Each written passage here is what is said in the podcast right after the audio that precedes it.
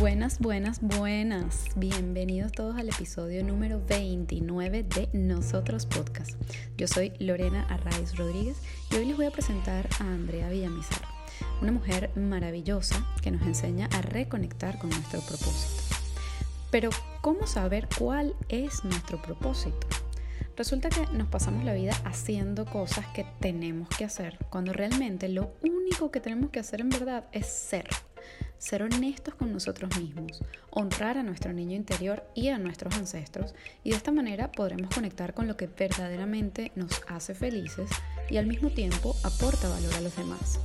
Y esto no necesariamente tiene que ser plantar un árbol, escribir un libro o tener un hijo.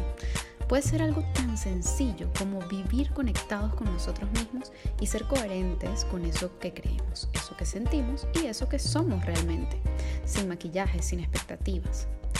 Pero bueno, no les quiero hacer más spoiler, así que los dejo con este episodio número 29 de Nosotros Podcast con Andrea Villamizar. Buenas tardes, mi queridísima Andrea Villamizar, bienvenida a Nosotros Podcast. ¡Qué belleza que estés aquí! Gracias, gracias a ti por invitarme, de verdad, un inmenso placer y el honor es, es mío. Para mí es un lujo estar contigo acompañándote en tu podcast. No, no, no, esto es una maravilla, una belleza. Miren, eh, además hoy es un día muy especial. Yo quiero comenzar este podcast em, agradeciéndote eh, tu luz, tu, inspiración y justamente eh, nosotros te definimos como una mujer inspiradora, como una persona, pues eso, ¿no? Que va como eh, abriendo camino, ¿no? Con, su luz y con sus propios procesos, lo cual es también muy bonito y muy, y muy valioso, ¿no? Cuando nos atrevemos no solamente a permitirnos a nosotros sentir, eh, sino además mostrarlo para que otros también se sientan identificados y puedan abrirse sus propios caminos con nuestra ayuda. Y eso es lo que nosotros sentimos que tú haces, pero bueno, así te definimos nosotros. ¿Cómo te defines tú? Wow, mejor no pudiste haberlo hecho. En estos días eh, hablaba con una amiga y ella me decía que una manera de describirme era como una gran exploradora, ¿no? Y ella decía, estas mujeres que se ponen la, ¿sabes? Todo el atuendo, es como una Indiana Jones de la vida. Y, y básicamente lo que, lo que hago es como meterme en, la jungla, ¿no? En la jungla de, de las cosas que pasan constantemente, tanto en mi vida como en la vida de los demás y de las personas que trabajan conmigo y, y, ayudar a entrar en ese proceso de, de conocimiento, de, de, de, descubrir y de aceptar las cosas que, que, estamos viviendo. Y muchas de esas cosas me, me han permitido ser una persona como muy vulnerable. Eh, de hecho, ayer alguien me escribió en esta cajita de, preguntas de Instagram que ella apreciaba eh, mi honestidad, porque yo me mostraba así tal cual. Le decía, bueno, eso tiene sus pros y sus contras también. Mm, claro. Porque te vuelves tan vulnerable eh, que te expones. cosas que te expones mucho, exacto. Entonces, em, para mí, para mí es, es, así, o sea, yo me siento como descubriendo y no le tengo miedo a, lo, que, a lo que consigo, ¿no? No tengo miedo a, a los lados oscuros de, de, mi vida y de las cosas que vivo. Muy, muy por el contrario, atravesando el dolor y yo creo que ya se vuelve un poco como placebo el asunto, ¿no? Eh, atraviesas el dolor, te da un poquito de placer el hecho de haber visto eso, pero yo siento que como que desbloqueo un nivel de Mario Bros, o sea... Tal cual. yo estoy como constantemente desbloqueando niveles y, y, eso me ha permitido sentirme cómoda también con las cosas no tan gratas que nos pasan constantemente en la vida. Así es, has, dicho dos cosas que yo quiero destacar em, y que nos van a servir para hilar un poquito también el, el, podcast, ¿no? La primera es, has hablado de la vulnerabilidad y yo también tenía una conversación en estos días con respecto a la vulnerabilidad Em, y bueno, la vengo teniendo en realidad desde hace un tiempo, em, sobre la importancia, qué importante es la vulnerabilidad. Nos enseñan que tenemos que ser fuertes, que tenemos que ser no sé qué, que podemos con todo, qué tal, y es y que no. O sea, no, y menos mal que no. O sea, no, no tenemos que ser fuertes todo el tiempo, eso es mentira. Porque además eh, el ser fuertes, o esa, no el ser fuertes, esa creencia de que tenemos que ser fuertes realmente lo que hace es limitar nuestro verdadero ser, porque al final tú no estás de la misma manera todo el tiempo, o sea, ni estás triste todos los días, ni estás feliz todos los días, ni estás molesta todos los días, entonces es como la vulnerabilidad para mí, no sé si lo compartes Andrea, es justamente la posibilidad de permitirte sentir sentirte como te sientas, o sea, es como, mira, esto soy yo y hoy estoy feliz y hoy estoy triste y hoy no tengo ganas de moverme y hoy me quiero comer el mundo, ¿no? Y eso, eso para mí es la verdadera fortaleza, o sea, tener la capacidad de, mostrar, de, de, ser, de sentirnos y de mostrarnos vulnerables, ¿no? O sea, yo creo que eso es muy poderoso realmente. No sé si, si tú lo ves así también, pero... Y de hecho, no, no solamente ya, eh, más allá de, esto que estás diciendo, que sin lugar a dudas estoy muy de acuerdo contigo, sino el hecho también de poder conectar desde la empatía con, con, las otras personas, porque ya no te, ya no te, ni tú te posicionas en un lugar de yo soy superior a ti porque yo tengo una vida prácticamente perfecta y muy amoldada a lo que las redes sociales me piden que sea, y, y, muy por el contrario, es, soy humana, tengo mis problemas, lucho con mis propios objetivos, muchas veces mi propia mente me vence en ciertas cosas, hay cosas que he querido conseguir, que he querido lograr en mi vida y que no he podido.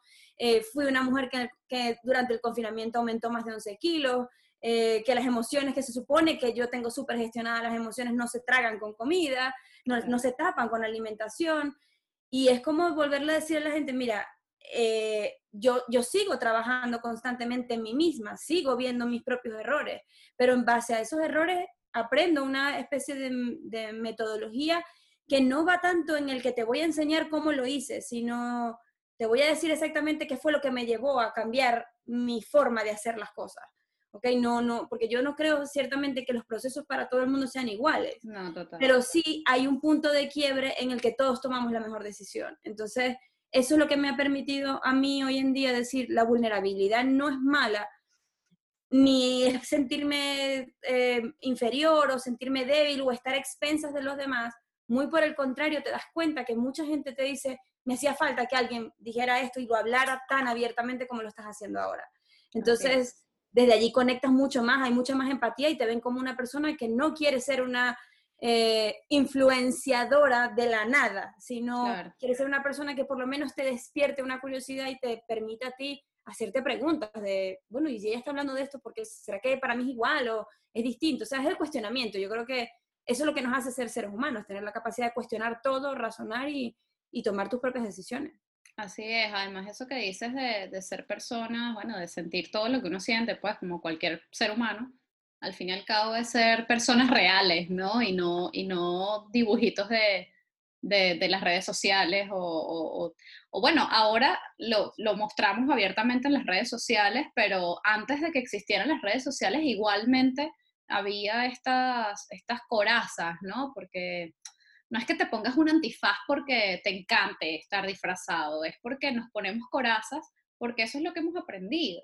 Entonces yo creo que es muy bonito darnos cuenta de cuáles de esas capas que tenemos, ¿no? Delante o encima, tal, eh, eh, son nuestras y son necesarias y cuáles no. O sea, es como que esto realmente me pesa más, que, más que cuidarme de, o sea, realmente me está haciendo cargar peso, ¿no?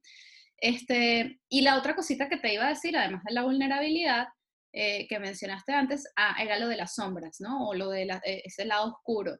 Este, otra cosa que yo creo que nos puede mm, pues ayudar o sí, orientar un poco en nuestro camino de, de, autoconocimiento y de evolución personal, que como bien dices, no, no es de un momento, es permanente, ¿no? Yo creo que cuando uno entra en esto, no hay vuelta atrás y eso es lo rico, ¿no? Que estás como todo el tiempo indagando, conociendo, viendo, o sea, yo, yo a veces lo digo como, bueno, cuando uno fue al colegio eh, o a la universidad o al instituto o a lo que sea que hayas hecho, por lo menos el colegio que lo hizo la gran mayoría, este, tú ibas todos los días al colegio, ¿sabes? Durante ocho horas, siete horas, seis horas, no sé.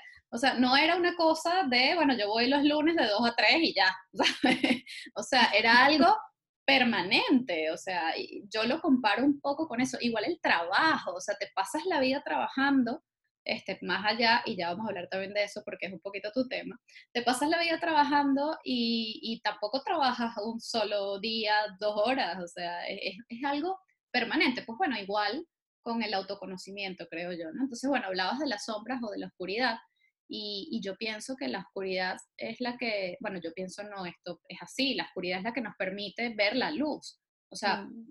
vemos luz, si tú, si tú enciendes una velita en medio de la noche con todo apagado y solamente enciendes la velita, mm, pues tú ves la velita porque está todo oscuro, ¿no? O sea, si estuvieses así a plena luz del día y sacas una velita, bueno, la ves, pero no representa lo mismo, ¿no? Que, que puede representar esa misma llamita en medio de una oscuridad abrumadora. Entonces yo eh, creo que también junto a la vulnerabilidad, el hecho de reconocer las sombras eh, y nuestras propias oscuridades eh, también nos abre un camino maravilloso, ¿no? Bueno, y toda esta introducción larguísima. y ya, ya, te iba a decir otra cosa. sí, no, yo por eso, por eso seguí, porque dije, ya va, porque nos vamos a comer el podcast sin empezarlo. Mira, este, toda esta introducción larguísima para decir que, eh, bueno, yo quiero que nos cuentes tu infancia. Yo pienso que la, la, la infancia nos, de alguna manera nos traza gran parte de nuestra personalidad, ¿no? Es la que, si uno, si uno recuerda, este, si yo recuerdo a Lorena niña, recuerdo ciertas cosas que me gustaba hacer eh, o que hacía o tal, que hoy en día de una u otra forma mantengo, ¿no? Entonces, eso para mí es mi esencia, ¿no? Y, y, me parece precioso cada vez que yo hago algo que me conecta con mi infancia, porque me siento plena, es como, wow, qué maravilla esto. Y por eso quiero preguntarte por tu infancia y por eso le pregunto a todos nuestros invitados siempre por su infancia, porque allí como que conectamos con eso, ese niño. ¿Cómo era esa Andrea niña? ¿Qué te gustaba hacer?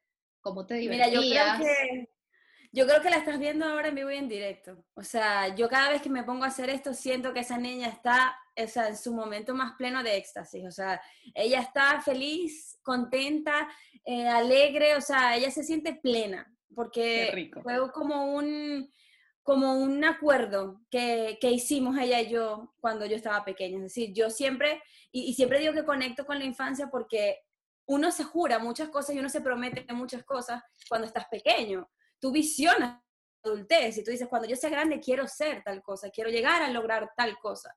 Em, y quizás no sea tal, la película tal cual como te la imaginaste, porque obviamente la, creatividad de un niño da para muchísimas cosas, pero sin lugar a dudas, es, eso que tú rescatas de tu infancia te permite sentirte en esencia y sentirte muy coherente con quien tú eres. Yo, por ejemplo, era una niña que yo me despertaba me levant, o sea, me despertaba, me acostaba, comía todo alrededor de la música, alrededor de la música y alrededor de todas las artes escénicas. O sea, yo quería ser cantante, quería ser bailarina, o sea, a mí, si yo me perdía en algún sitio, de hecho, esto es una cosa que mis papás todavía me reclaman, yo me perdí, ¿cómo se llama este? Un resort en Puerto La Cruz, okay. en la playa.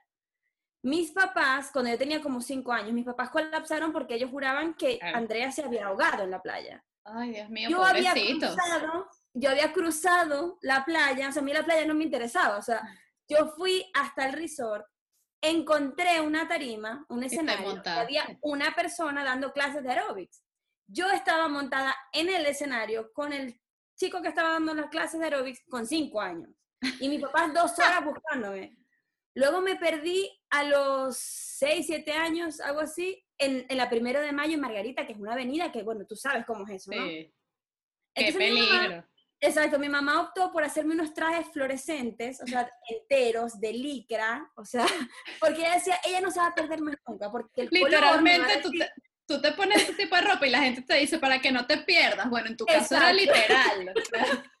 Exacto, entonces yo siempre fui como muy, muy libre, o sea, muy libre y muy si a mí se me mete algo en la cabeza, yo voy y, o sea, casi que ni, ni, miro para los lados, o sea, estoy como muy enfocada en conseguir eso. Y siempre era en todo lo que me llamara a mí la, a la creatividad, a la, al, al, desenfreno, al, no tener como esos cuestionamientos de qué va a pensar la gente si yo hago tal cosa, sino era como muy, esto me divierte. Muy acuariano. Eh, muy acuariana, exacto. esto me divierte, esto me hace sentir súper bien, esto, esto me gusta. Entonces era una niña traviesa, muy feliz, o sea, yo era como felicidad en pasta y era muy, siempre he sido como una, como una persona muy amorosa, ¿no? Siempre era como, yo soy de esas acuarianas que soy muy libre, pero a la vez como que tengo esa, esa necesidad de abrazar y de tener contacto con la gente. Entonces, hoy en día, cuando a mí me preguntan sobre mi infancia, yo, claro, en estos momentos de mi vida, ¿no? Porque no voy a decir que en algún punto de mi vida me perdí en el camino, pero ahora he reconectado mucho con, con mi infancia y me noto, o sea, me siento en el cuerpo y, creo que también te tiene que pasar, ¿no? Me siento en el cuerpo cuando está la niña en el total disfrute, en el, estás cumpliéndome lo que me prometiste que íbamos a hacer cuando fuéramos claro. Claro, y es la esencia en pleno, o sea, es decir, bueno, aquí estoy haciendo lo que amo, eh, sin que me importe más nada, eso es la niña, ¿no? Y, y, qué lindo eso que cuentas además, pero pobrecitos tus papás, de verdad, qué angustia. O sea, Mira, yo, o sea, yo no solamente eso, yo agarraba, por ejemplo, ellos tenían una reunión en la casa y yo sentaba a todos sus amigos en la sala y yo les armaba una obra de teatro. O usaba a mi hermanito pequeño y él era como mi, el, el, el, coprotagonista de la historia que yo iba a crear. Entonces, jugábamos todo el tiempo eso a cambio de que luego yo jugara a ser la Power Ranger rosada o amarilla o la que le gustara. O sea, negociadora también, ¿no? Sí, sí, sí, sí, sí. Yo decía, yo tú déjame hacer esta parte que luego jugamos con, con, con, la tuya y así sucesivamente. Bueno, pero está bien, eso también es una, una, cualidad muy positiva, ¿no? Al fin y al mm. cabo, o sea que... Bueno, y eres de Maracaibo, ¿no? ¿Creciste en Maracaibo? Sí. Qué rico. Nací en Maracaibo, viví 26 años de mi vida en Maracaibo y llevo ya 8 fuera de Venezuela. Y ahora es el momento en que uno saca la cuenta para saber qué edad tengo. No, no importa, sabes que, que, sí, que la sacamos todos y que no pasa nada, porque además es fabuloso saber que uno tiene la edad que tiene y que está completamente eh, feliz y, bueno, y que sabemos atravesar nuestras luces y nuestras oscuridades con total plenitud. Así que bueno, mm, ok, y luego de la infancia, entonces uno va creciendo, ¿verdad? Y se encuentra con aquella época que llaman la adolescencia, y que para algunos es muy tumultuosa, para otros no tanto, eh, pero eh, así como en la infancia trazamos como esas primeras líneas de nuestra personalidad, yo diría que en la adolescencia, de alguna u otra manera, se comienzan a presentar nuestras primeras dudas sobre la vida, ¿no? Como esas primeras preguntas mm, más intensas o más existenciales, ¿no? De, de, de, nuestra existencia, literal, de nuestra vida. O sea, ¿qué hacemos aquí? ¿Esto para dónde voy? ¿Qué voy a hacer? No sé, ¿no? Eh, ¿Cómo viviste esa, esa, adolescencia y esa juventud? Eh, yo creo que incluso la, la, etapa universitaria, estudiaste comunicación social. Yo diría que en la central, no lo sé, pero como dijiste... Ah, no, claro, que eres de Maracaibo. En Urbe, en Urbe, Claro, no, no, no. Vale, bueno, cuéntanos entonces esa, esa adolescencia y esa juventud. ¿Qué tal? Bueno, para mí la, o sea, la adolescencia fue un, un despertar, un despertar de... Eh, de yo, yo, creo que yo no tanto me cuestionaba. De hecho, incluso puedo decirte que pasé una adolescencia en la que no me cuestioné nada. Era como, si mis papás dicen que esto es lo correcto, yo hago lo correcto. Pues será, claro. En realidad era como bastante obediente, aunque era muy rebelde. O sea, cuando habían cosas que yo sentía que como que no, era no, o sea, y que ni, ni que me digas nada, o sea, yo, si yo me plantaba en una posición, me plantaba, pero en líneas generales, como, o sea, siempre había sido una persona que quería tener como la fiesta en paz y detesto los conflictos, yo trataba como de no romper con, con, eso, ¿no? Exceptuando en algunos momentos que para mí lo que yo estaba pidiendo eran demasiado importantes. Claro. Entonces, para mí... Elegías tus batallas, digamos. Exactamente. Para mí, la, o sea, eso por ejemplo de que tú o sea, de que yo decía, ¿puedo salir a casa de no sé quién? Y me dijeron que no, ¿por qué no? No, porque yo no quiero, o sea, para mí eso no tenía ningún tipo de sentido. Claro, no me vas a decir que tú no quieres, dame una razón para yo entender por qué es el no. Entonces ahí me empecé a entrar como en una etapa de rebeldía, pero digamos que ya tenía 18, 19 años. Pero digamos que en mi adolescencia yo no me cuestioné tanto. Fui como, mm, normalmente era como bastante tranquila, era una chica bastante relajada, eh, en ciertos aspectos muy temerosa, eh, y, lo debo admitir, o sea, había un miedo ahí eh, que me rondaba constantemente y, yo trabajaba mucho con ese miedo, entonces tenía siempre como las antenas encendidas, ¿no? Porque eh, yo, yo nací en una, o, me crié en una familia en la que el rol del padre era como el, el dictador, o sea, mi papá es, mi papá, ya no tanto, pues, pues ya se relajó, pero mi papá era, o sea, Hitler. y yo, o sea, básicamente como que, claro, me criaron como con ese miedo, ¿no? Ahí viene tu papá, entonces yo te, tenías que parar firme, ¿no? Muy, muy de lo que vivió mi mamá también en su infancia. Entonces ella lo que estaba haciendo era repitiendo exactamente. Y claro, yo por evitar conflicto, por, por no ser desobediente, siempre como que fui muy en una adolescencia en la que no fui tan rebelde, me rebelé un poco más tarde, pero pero tuve una, adolescencia, fíjate que, que, y la considero así, en la que no me cuestioné tanto, di por sentadas muchas cosas. Por eso es que yo creo que la crisis de la adultez me dio más, me más fuerte.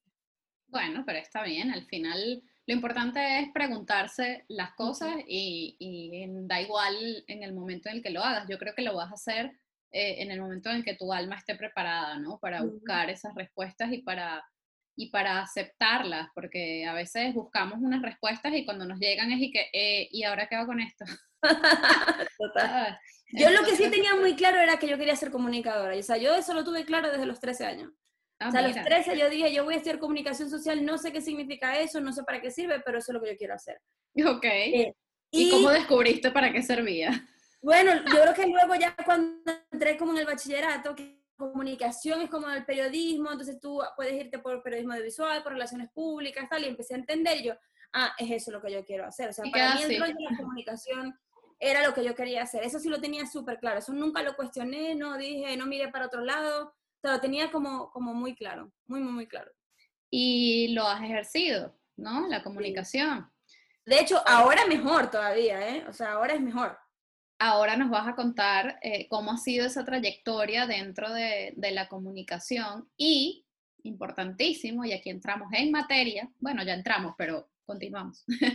Em, ¿cómo pasaste de la comunicación social a esta área del coaching? ¿no? bueno, básicamente comencé, eh, a ver, hace ocho años, yo, esta adolescente, llegó a una edad en la que empezó la crisis en Venezuela, con 26 años creo que yo tenía en ese momento, tomé la decisión de que yo me quería ir del país, que yo no podía vivir estando allí, no, no, no sentía que tenía vida, sentía que estaba sobreviviendo y en una edad en la que yo sentía que me estaba perdiendo muchísimas cosas. Entonces decidí irme del, del país y yo tenía mi pareja, me tenía mi novio en ese momento, que era el novio que yo siempre quise tener desde los 11 años que lo conocí. Eh, y él siempre me decía, nosotros no vamos a ser novios de pequeños, vamos a ser novios de grandes porque tú y yo nos vamos a casar. O sea, eso era como que, eso fue tan... ¿Y te casaste con él? Me casé, me casé con él y, y nada, o sea, yo me fui del país porque mi papá me decía, tú si te vas, tienes que irte casada. Y no era que yo no me quería casar con él, obvio que sí, pero digamos que... Como Se aceleró un poco el proceso, digamos. Sí, como que yo no había entrado en conciencia de qué significa un matrimonio, de que es para toda la vida, son las creencias normales, ¿no? De que es para toda la vida. De ¿A que qué edad te casaste? Me casé a los 20, 26 eh, o 27, por ahí. Vale. Sí, 27, sí. Eh, nada, eh, llegué a Colombia, aterricé en Colombia casada, nunca había vivido fuera del país, nunca había vivido con mi pareja, nunca había vivido lejos de mi familia, o sea, entonces... Todo al mismo tiempo. Exacto, allí empezó realmente la preguntadera loca. Bueno, o sea, aterrizaste aquí, ¿a ti te gusta esta ciudad? Mm, más o menos.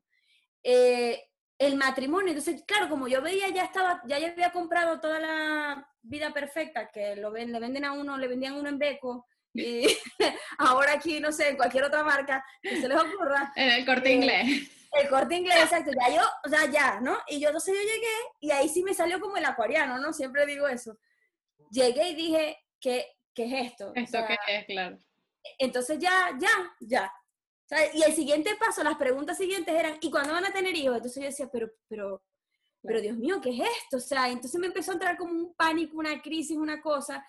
Y, y, yo decía, yo, yo amo a este hombre, o sea, para mí mi pareja era, o sea, increíble. Y de hecho, yo todavía, o sea, tengo un sentimiento muy profundo hacia él. Y de hecho, eh, una de las cosas que me preguntaron en la dichosa cajita de preguntas era por qué me había divorciado. Ahí me enteré que te habías casado. Exacto. Eh, porque, claro, o sea, yo decía, eh, yo no estaba preparada para eso tampoco, ni siquiera para divorciarme, ni para casarme, para nada, pero era básicamente como que ahí entiendes que el amor es mucho más que el estar con alguien siendo una persona que, que no le está ofreciendo nada que, que esa persona lo haga crecer. Entonces, siempre lo digo, yo en ese momento, viéndome en Colombia, eh, haciendo algo que no me gustaba, en un matrimonio donde, o sea, estábamos bien, pero no era lo que yo, en mi cabeza, yo sentía que podía ser un matrimonio Em, lejos de mi familia, me había dado una enfermedad autoinmune, me habían tenido que quitar la tiroide, o sea, había sido como tanto caos que yo dije, yo no estoy siendo feliz, o sea, yo no soy feliz con esta vida. O sea, ¿quién me puso a mí aquí? O sea, era como que, ¿quién me puso a mí en este lugar? Por eso te digo que mi crisis vino, o sea, vino como, como, como tarde, por así decirlo, porque cuando me vi en esa situación fue que dije, pero yo de verdad me quiero casar, pero yo de verdad quiero tener hijos, pero yo de verdad quiero vivir aquí, pero a mí de verdad me gusta esto. O sea, empecé a preguntarme un montón de cosas. Y, y básicamente fue la crisis fuerte. Empecé como a buscar mucho a buscar fuera, o sea, yo me metía por internet, buscaba qué era lo que me estaba pasando, hice mucha terapia psicológica, eh, tomé antidepresivos, tomé ansiolíticos, y un día estaba yo viendo el, horóscopo de mi astral, publicidad para mí, y Mía, te queremos. Un día te tendré en nosotros.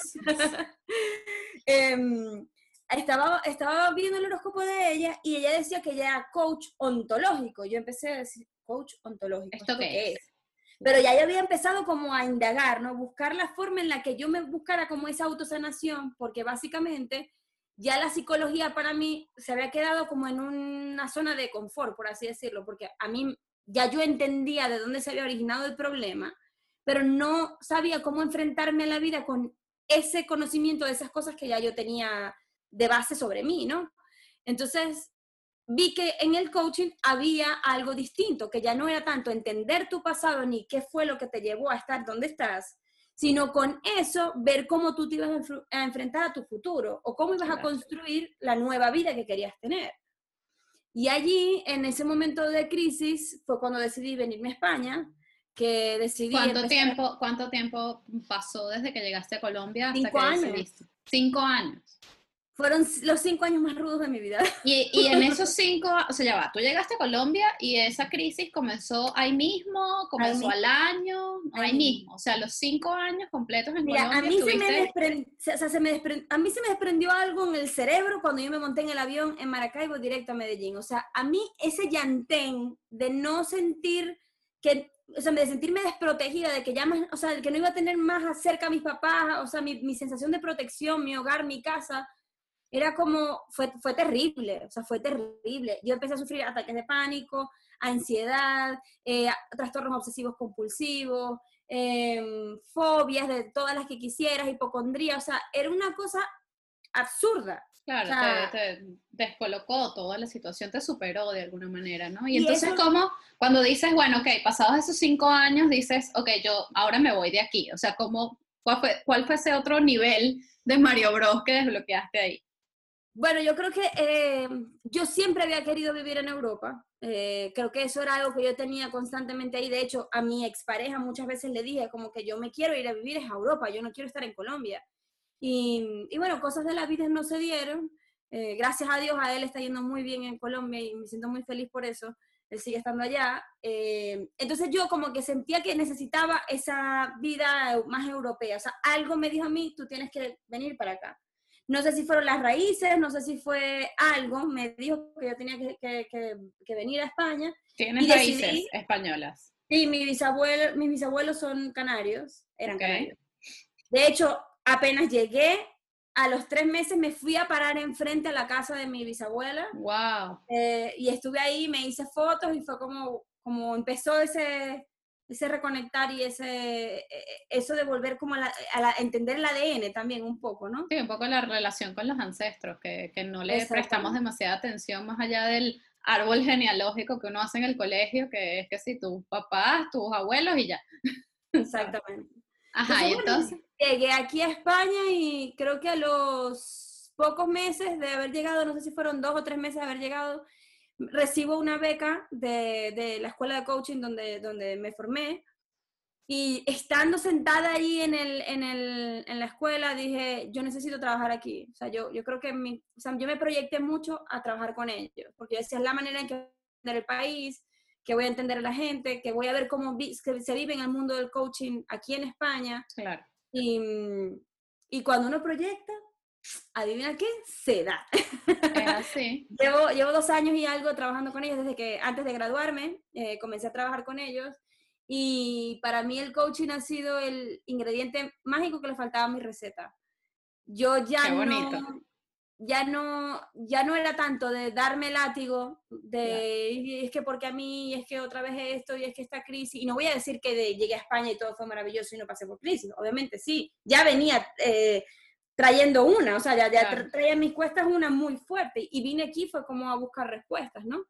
Em, pero el coaching ha sido como para mí un, un gran aliado de, de dejar de, de, este ruido de afuera, ya no solamente mi ruido interno, sino el de afuera, el de, a mí me parece que tú deberías hacer esto, es que yo creo que tú no deberías tomar esa decisión así, es que, recuerden que, como les decía antes, yo era una niña que no, una adolescente que no cuestionó nada, entonces claro. yo normalmente era la consecuencia de las decisiones de otras personas.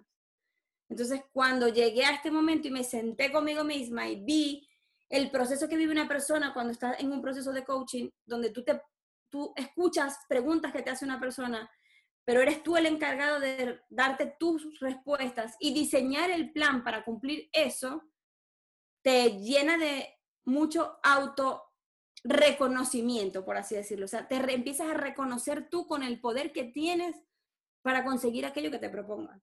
Así es.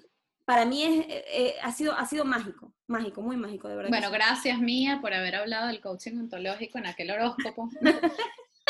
en el que Andrea consiguió su vocación. Y bueno, ese coaching eh, en el que comenzaste a encontrar tus propias respuestas, porque bueno, como decía al principio, lo bonito de tu proceso, y yo creo que lo bonito de, la mayoría de los procesos personales, honestos em, y, así, profundos y tal, em, funcionan un poco así, ¿no? O sea, como que tú empiezas a darte tus respuestas y a partir de tu propia experiencia puedes ayudar a otros, orientar a otros, guiar a otros, porque no es resolverle el rollo a nadie, o sea, cada quien tiene que hacerse cargo de sus propias mochilas, ¿no? Pero, este, claro, pues si uno está ahí a oscuras, pues alguien te tiene que prender la velita, ¿no? De la que hablábamos al principio, así que eh, en, ese, en ese camino del coaching en el que tú pues te has desarrollado, eh, tú hablas de una cosa que voy a eh, leer, guías a las personas a reconciliarse con su propósito y no encontrarlo. Yo, esto me, me, gustó mucho porque yo escucho y, hablo con la gente con respecto a eso. A, aquello de, bueno, es que me estoy buscando a mí mismo, ¿no? A mí misma. Y es como, bueno, que uno no está parado en una esquina esperándose.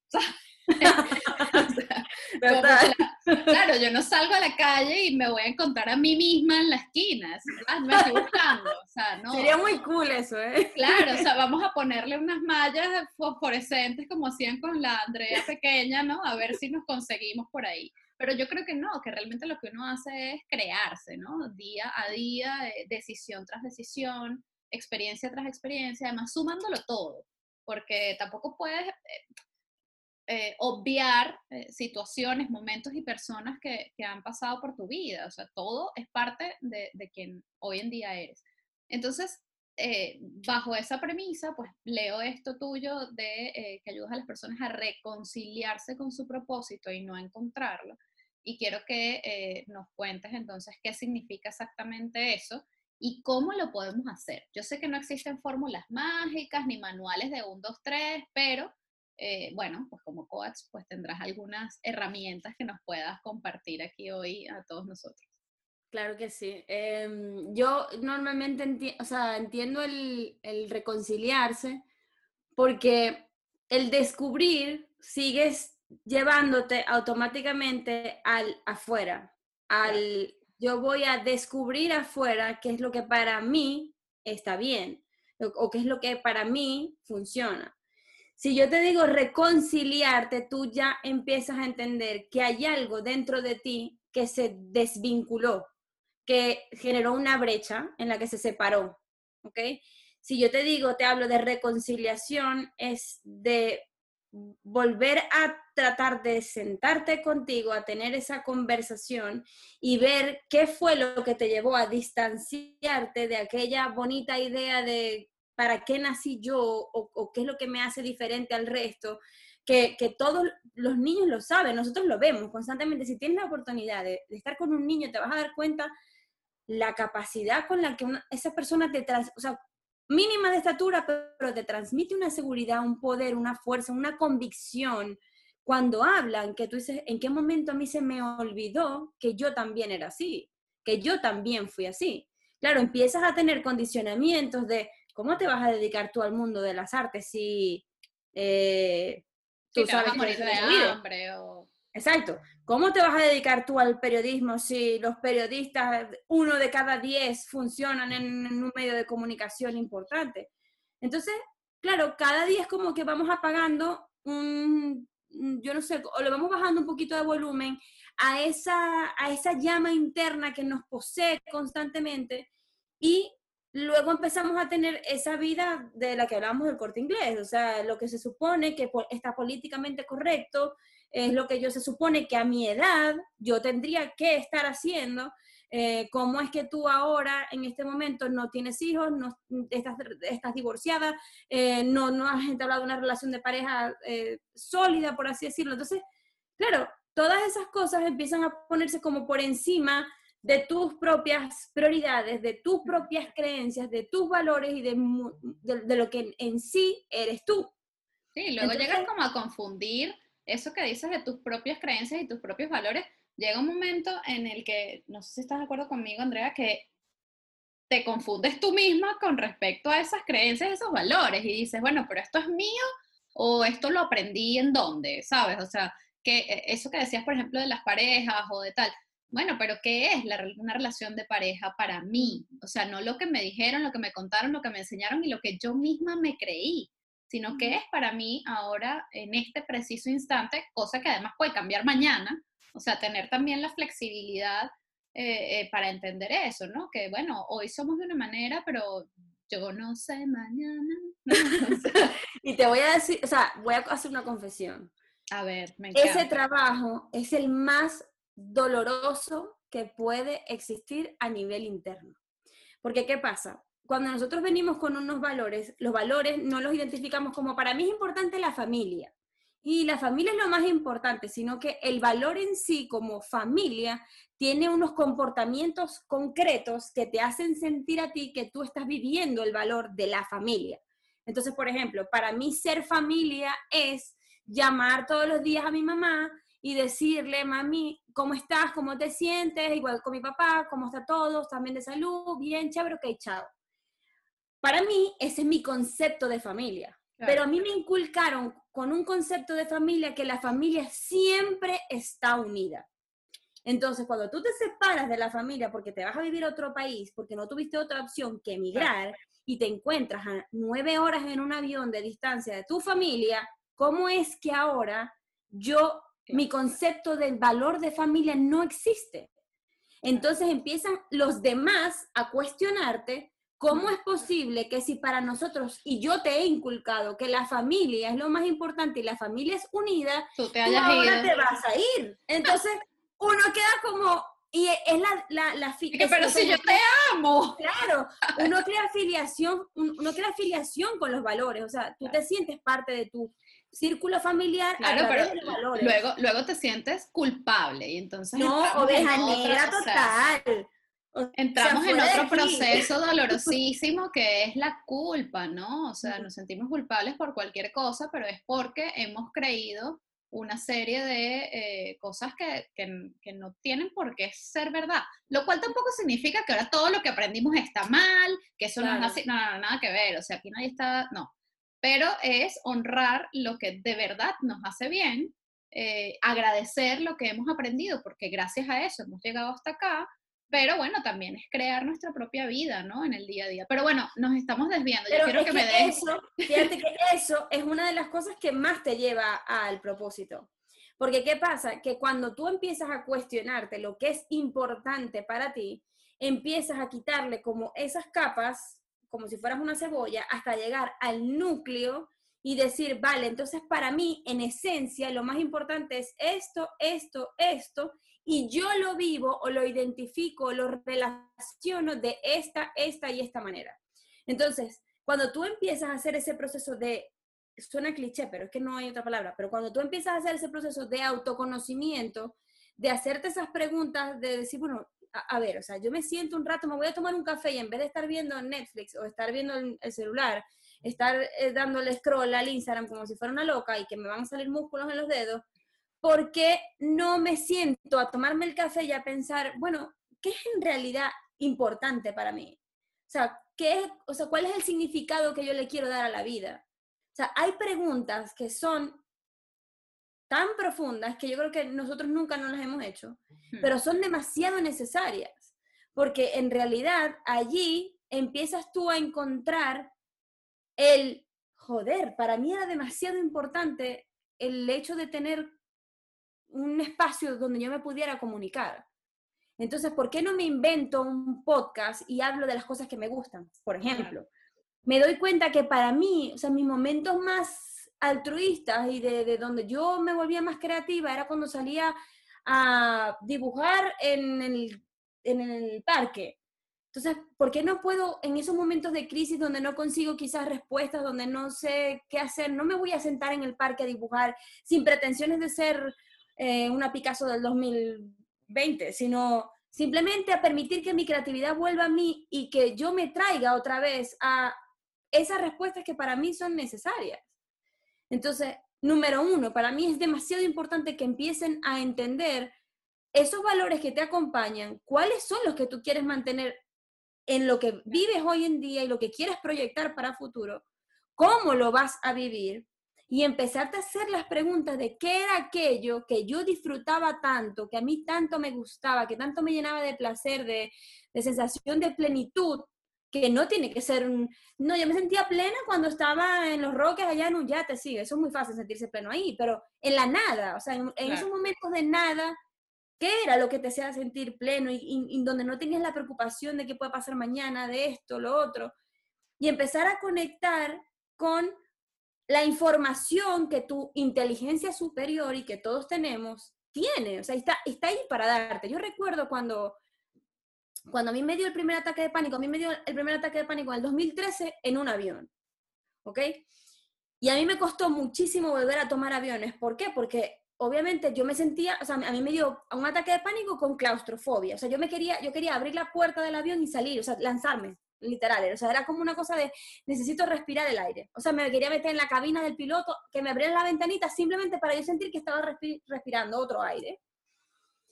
Y mucho tiempo después, que yo me trabajé bastante con PNL el tema de la claustrofobia y del miedo a los aviones, no era el miedo al avión, sino que me diera un ataque de pánico otra vez dentro del avión. Em, la persona que me ayudó con el proceso me dijo, ¿qué estaba pasando en tu vida en ese momento? Y dije, eh, yo me sentía muy encerrada en la vida que yo tenía. Tenía un año de haber llegado a Colombia. Entonces, la vida fue tan metafórica que me tuvo que poner en una situación bien chunga, o sea, bien difícil, para que yo empezara a preguntarme a mí misma en qué momento te enclaustraste en una vida que no es tuya y que no era la vida que tú querías vivir y no era la forma de vida en la que tú querías vivir. Entonces, más allá de dejar de, o sea, de, de, seguir siendo la consecuencia de lo que está socialmente correcto o lo que se supone que yo debía haber hecho a esta edad o con esta situación o lo que sea. Es crear y empezar a diseñar cómo pudiera ser, si yo tuviera ahora un lienzo en blanco, ¿cómo la diseño? ¿Cómo la dibujo? ¿Cómo es? ¿Qué sería? ¿Qué me gustaría? Y yo sé que cuando le bajan el ruido al, es que, es que, es que no, es que eso es imposible o es que yo estoy segura que esto es muy difícil. Cuando tú le bajas ese ruido a eso y te permites volver a ser esa niña de, yo me voy a imaginar cómo quiero yo que sea esta vida, yo te garantizo que salen las respuestas, porque la respuesta no está fuera. de hecho, incluso la respuesta no está en un horóscopo, yo soy pro a los horóscopos, pero la respuesta no está allí, ni en, ni en, nada, o sea, eres tú contigo, eres tú alineada contigo. Eres tú quien te vas a decir, yo sé que para ti es importante. Y yo cuando he vivido estos procesos de ayudar a las personas a descubrir el propósito, en realidad, el tema no está en reconciliarte con él. Sea, el tema de verdad, el, el, punto álgido de la situación no está en que te perdiste y que te tienes que volver a reencontrar, sino en aceptar que eso es lo que tú quieres. Muchas veces he visto personas decir, es que yo me sueño haciendo esto, y yo les digo, ok, entonces, listo, hagamos un plan de acción. ¿Cómo te lo vas a diseñar? Y me dicen, es que, y vuelve otra vez la duda. Es que no sé si para mí eso es, es que yo todavía no tal, es que hay algo que me dice que no. Eh, y digo, pero, o sea, ¿por qué estamos tan empecinados en no tener la plenitud de vida que todos nos merecemos tener. Si tú misma te estás dando la respuesta y tú misma me estás diciendo a mí qué es lo que tú quieres con tu vida. ¿Por qué seguimos encasillados en el, no, es que yo creo que esto no es para mí o no sé. o en lo que tienes que hacer o en lo que no tienes que hacer, ¿no? Es como, este, bueno, yo lo que pasa es que me quiero mm, ir a vivir un año a las, mm, eh, no sé, las montañas rocosas de no sé qué qué. Ah, no, lo que pasa es que cómo voy a vivir ahí, es que eso es muy hippie, es que no sé qué, es que el trabajo, es que la vida, es que tal. No, o sea, eh, yo creo que hay una frase clave aquí que sería ser honesto con uno mismo, ¿no? Mm. Eh, es, eh, yo, yo lo hago metafórico con mirarse al espejo, es como, mm.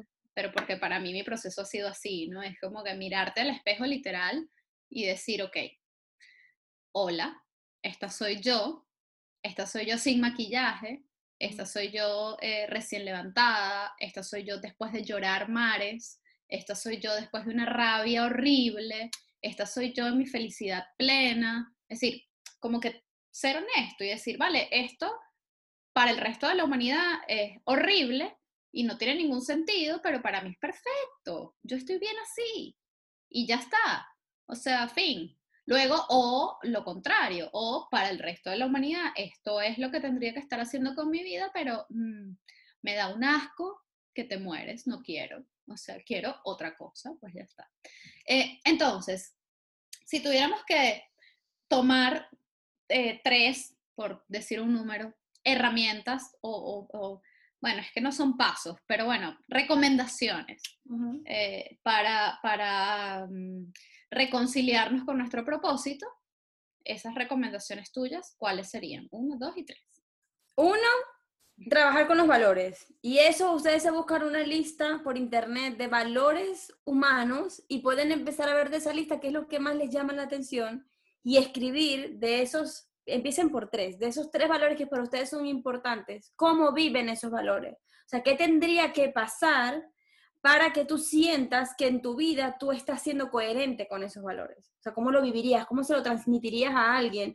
¿Cómo, cómo ese alguien te lo transmitiría a ti? O sea, empieza a desengranar la palabra familia, amor, eh, pareja. O sea, mm, redefinir, ¿no? los conceptos. Exactamente. En comportamientos, en yo me sentiría amorosa si hago tal cosa o si recibo tal cosa de esta persona.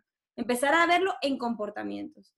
Segundo es volver a conectar con, lo que te hacía en algún punto feliz algo. Yo sé que la gran mayoría de nosotros, y cuando yo me hice esta pregunta, yo dije, yo tengo que volver a bailar flamenco, porque bailé flamenco 22 años y estaba en España y cómo era posible que yo no, había, me, no me había metido en clases de flamenco. ¿Y ya te metiste? Sí, sí, sí. Ay, por favor, qué maravilla. me encanta volví a conectar con algo de mi infancia que para mí era importante. Y en eso empecé, em, empezó esa niña a traerme información. Entonces vuelvan a conectar con cosas que te gustan, que no las haces con pretensiones de tener un resultado, sino simplemente el disfrute. Y eso puede ser dibujar, o sea, todas las actividades creativas. Eh, son, son la escritura también, la escritura te permite como deshojar muchas cosas, ¿no? Y lo tercero es pregúntate normalmente nos preguntamos mucho con el porqué de las cosas. Yo quizás te invitaría a el para qué. ¿Para qué yo estoy viviendo este momento de sentirme perdida? ¿Para qué lo estoy viviendo? ¿Para qué estoy ahora sentada aquí preguntándome qué quiero hacer?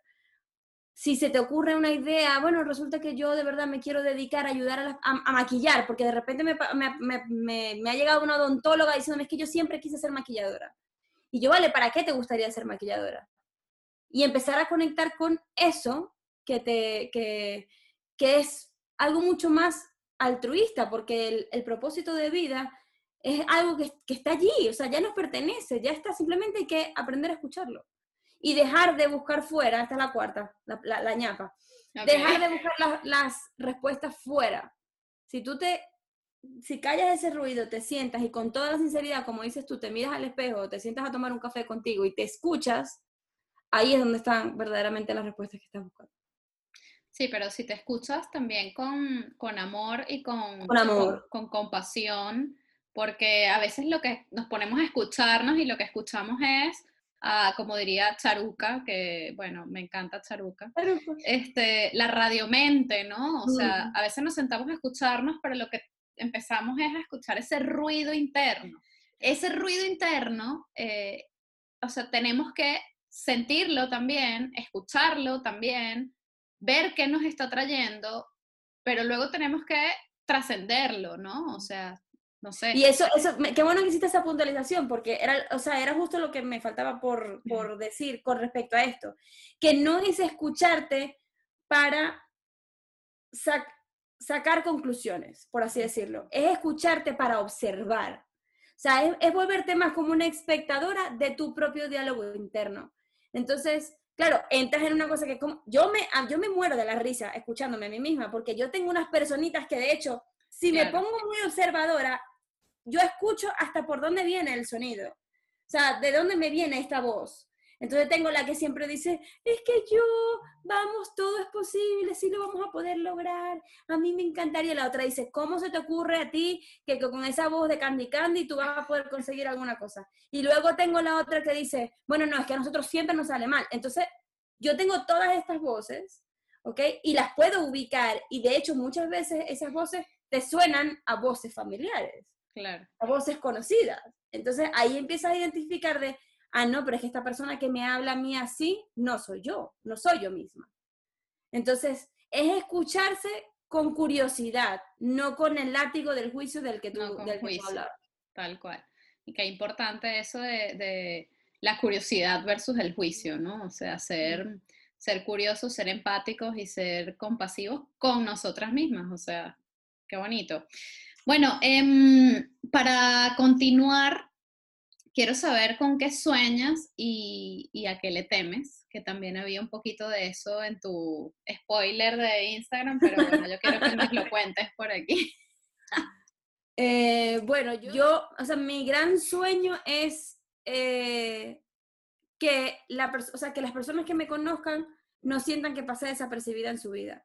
Pero no por ser, eh, por creerme más y decir, ay, no es que yo tengo que ser protagonista en la vida de todos, sino porque tú sientas que así sea unos cinco minutos hablando conmigo, algo te hizo clic, o sea, algo te hizo eh, situación en tu vida. Entonces, no, no pasar como estas personas que tú dices, ah, Andrea, ah, no, sí, yo creo que yo la conocí, sino, joder, Andrea una vez, hablando con ella, me, dijo tal cosa o me preguntó tal cosa que me quedé días pensando eh, sobre, sobre eso que ella me estaba, me, me estaba preguntando, eso que ella, que ella comentó. Y mi mayor miedo es justamente eso, el pasar como si, mm, como si nada, como, como, como si nada, como que, como que no. Yo creo que esa es la forma también en la que uno trasciende, ¿no? En, cuál es el legado que tú quieres dejar. Y mi, mi, más grande legado, lo que a mí más me gustaría eh, conseguir o proyectar en la gente es, Andrea siempre fue una persona que supo hacer las preguntas correctas más allá de, tener eh, la solución en mis manos, para yo meterme y miscuirme sin ningún tipo de, o sea, que me parece muy loco eso, ¿no? Que la gente vaya por la vida ahí opinando de los demás o dando consejos sin ni siquiera haberse sentado a preguntar, bueno, o sea, Lore, para ti esto qué significa, o sea, o, tú qué quisieras hacer con esto. Entonces yo, yo, yo de hecho ayer lo decía, yo soy una mujer de pocas preguntas y muchas respuestas. ¿Por qué? Porque yo no quiero que tú me des mis respuestas. O sea, yo quiero que tú me hagas la pregunta y yo responderme a mí misma. Eso, eso es lo que me ha construido a mí como mujer. Y en base a relacionarme con los demás, ahí, si soy una mujer que te va a responder quizás con una pregunta, más allá de decirte, es que a mí me parece que tú deberías hacer tal y tal cosa, porque si no, no estoy siendo coherente con lo que yo promuevo, que es la, el reconocimiento de que tú no necesitas nada de fuera para construirte tú en, lo, en base a lo que tú quieras hacer. Es así, es así. Eh, te iba a preguntar, eh, y mientras hablabas me acordé de, claro, estábamos hablando del propósito y nos diste herramientas para reconectar con él, pero no lo hemos definido. O sea, ¿qué es el propósito? ¿Qué es eso el propósito?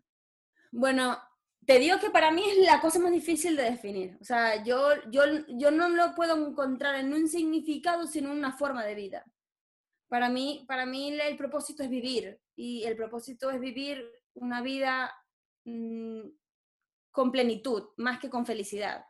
O sea, tú te sientes plena y tú sientes que estás alineada contigo, con lo que para ti es importante y estás siendo coherente con lo que tú viniste a, traer al mundo. Cuando hay inquietud, cuando hay eh, discordancias, cuando, cuando tú empiezas a, a, disasociar una cosa de la otra, cuando, cuando empiezas a entrar en un conflicto interno, em, es cuando básicamente o te estás alejando de tu propósito o te estás alejando de algo que es muy importante para contribuir con tu propósito. Entonces, la plenitud, el bienestar se consigue en base a sentir que tu vida tiene un sentido, un sentido de vivir. Y mm, más allá de tener cosas o de hacer cosas o de lograr objetivos, para mí el propósito es simplemente ser y que en esa desnudez de alma, de cuerpo, de mente, tú sigas siendo algo mucho más allá de la casa donde vives, del carro que tienes, de los aparatos electrónicos que te acompañan, de la pareja, de lo que sea. Sino el propósito mío es ser independientemente de las situaciones o de las cosas o de las personas que me acompañan. Para mí eso es, eso es tener un propósito. Así es, qué bonito. Ojalá todos podamos eh, construir, no, reconectar con nuestro propósito de vida. Bueno, y ya para terminar, como este podcast se llama Nosotros, no, yo pudiera seguir aquí toda la tarde, pero bueno, eh, es el formato. ya nos tomaremos el café y seguimos hablando. Em, pero bueno, que para terminar, este podcast se llama Nosotros y, y habla un poco de nuestra sociedad, ¿no? Venezolana, ahora eh, alrededor del mundo. Eh, pero bueno, el gentilicio es el gentilicio, estemos donde estemos, ¿no? Yo quiero saber, Andrea, qué es para ti Venezuela y cómo crees, esto es un dos por uno, y cómo crees que podemos justamente reconstruirnos socialmente eh, desde donde estamos, no mañana cuando cambie la situación y cuando, bueno, a lo mejor si hacemos no sé qué y tal, no. O sea, yo hoy aquí donde estoy, tú hoy aquí donde estás y cada uno de los que nos están viendo o escuchando desde donde estén, cómo podemos contribuir a sanar esa, esa sociedad tan herida ¿no? y tan rota. Wow. Bueno, para mí Venezuela es, es la base, es el núcleo, es la madre, es hogar, es familia. Para mí Venezuela significa eh, el lugar donde, del que nunca me quise ir y al que siempre quiero volver. Eh, yo creo que, eso, no, eso no lo va a quitar nada ni nadie. Si todavía, en estos días me preguntaban que cuál era mi país idóneo para vivir, siempre, siempre voy a decir Venezuela, porque es volver a casa y uno cuando vuelve a casa no, no se puede esperar menos que estar bien y que estar a salvo y que sentirse, sentirse pleno, ¿no? Así que yo, yo lo llevo en el pecho, eh, lo llevo en el corazón y, y me acompaña todos los días y me siento muy orgullosa de decir que, que soy, de, que soy de Venezuela y, más allá de ser de Venezuela, que pertenezco a, a un lugar en el que tarde o temprano eh, vamos a poder lograr eso que tanto, que tanto estamos esperando que suceda, ¿no? Y, cómo podemos contribuir a ese cambio. Yo creo que a Venezuela o al venezolano le hace falta mucho el trabajo con la empatía. Nosotros eh, el venezolano siempre fue una persona que miró mucho eh, a su parte de la hectárea, ¿no? O sea, yo, yo, yo me veo así, aunque éramos, o, que siempre hemos sido personas como muy abiertas, como muy receptivas, como muy bienvenidos sean todos. Al fin de cuentas, cuando las cosas se ponen rudas, todos terminamos mirando hacia lo que, lo que me toca a mí. ¿okay? Y no tenemos la capacidad de ponernos en los zapatos de quien está del otro lado y que quizás también está viviendo una situación peor a la que nosotros estamos viviendo, o voy a hacer esto a mi beneficio sin importar y sin ver a quién estoy perjudicando, ¿ok? Entonces, yo creo que una de las cosas que nosotros podemos empezar a trabajar nosotros mismos es, justamente ese trabajo con ser empáticos, empáticos con el proceso que uno está viviendo a nivel personal y a nivel profesional, con el país como está, pero también empáticos en el sentido de que hay personas que se te pueden acercar en este momento que tienen otra realidad muy distinta a la tuya y que esto no puede ser un tema de conflicto, sino un tema de entendimiento, de que si yo me poso en tu lugar, ¿cómo actuaría yo de esa manera? ¿no? Y más allá de, la crítica y del, entrar en, cuestionamientos y en que tú, que yo, que mi realidad es, es entender que mi, visión de la vida es esta, tu visión de la vida es aquella, ¿cómo hacemos para entrar en un proceso en el que eh, podamos sentarnos a, negociar? ¿no? Y ya no me refiero a, a temas políticos, sino al, venezolano en sí, ¿no? A, la persona venezolana porque lo ves incluso cuando estás fuera del país. Llegas y, dices, yo, no, o sea, te, te asombras también, ¿no? De, ver la actitud. Entonces yo creo que es, es sumamente importante que empecemos a, a ser personas, a volver a conectar con el corazón tan grande que tiene el venezolano y empezarlo a poner al servicio de, de trabajarnos esa empatía y de, de abrazarnos juntos como, como, como personas que nacimos de la misma madre y que esa madre necesita que nuestros hermanos, o sea, como familia, no estemos mirándonos cada uno a nosotros sin importar el resto, que nos como un, estamos todos conectados y todos pertenecemos al todo, ¿no? Así es, así es, me encanta. Muchísimas gracias, André. Ha sido precioso hablar contigo, me ha encantado. Espero que quienes nos ven y escuchan, pues también lo hayan disfrutado tanto como yo y espero que tú te hayas sentido en casa. Feliz. muchas gracias, muchas gracias de verdad. A ti, bonita, gracias y te auguro todo el éxito del mundo porque te lo mereces, porque solo el que te conoce sabe lo mucho que has trabajado por cada uno de tus proyectos, por cada uno de tus sueños. Te has trabajado mucho a nivel interno y eso habla muchísimo de ti y habla muy bien de ti. Así que yo creo que no puede pasar más nada que el éxito garantizado. Gracias. El podcast de Lorena Arraiz Rodríguez, producido y editado por La Estrategia como estudio de comunicación, con música original de Diego Miquilena y animación de José Gregorio Ferrer. Recuerden seguirnos en nuestras redes sociales, arroba nosotros, guion bajo podcast, y suscribirse en cualquiera de nuestras plataformas, YouTube, Spotify, Google, Apple, para que podamos estar más conectados y, muy importante, compartir opiniones, sugerencias y peticiones, porque nosotros es eso, un punto de encuentro para recordar que somos tan solo una gota en el mar infinito de nuestro gentilicio.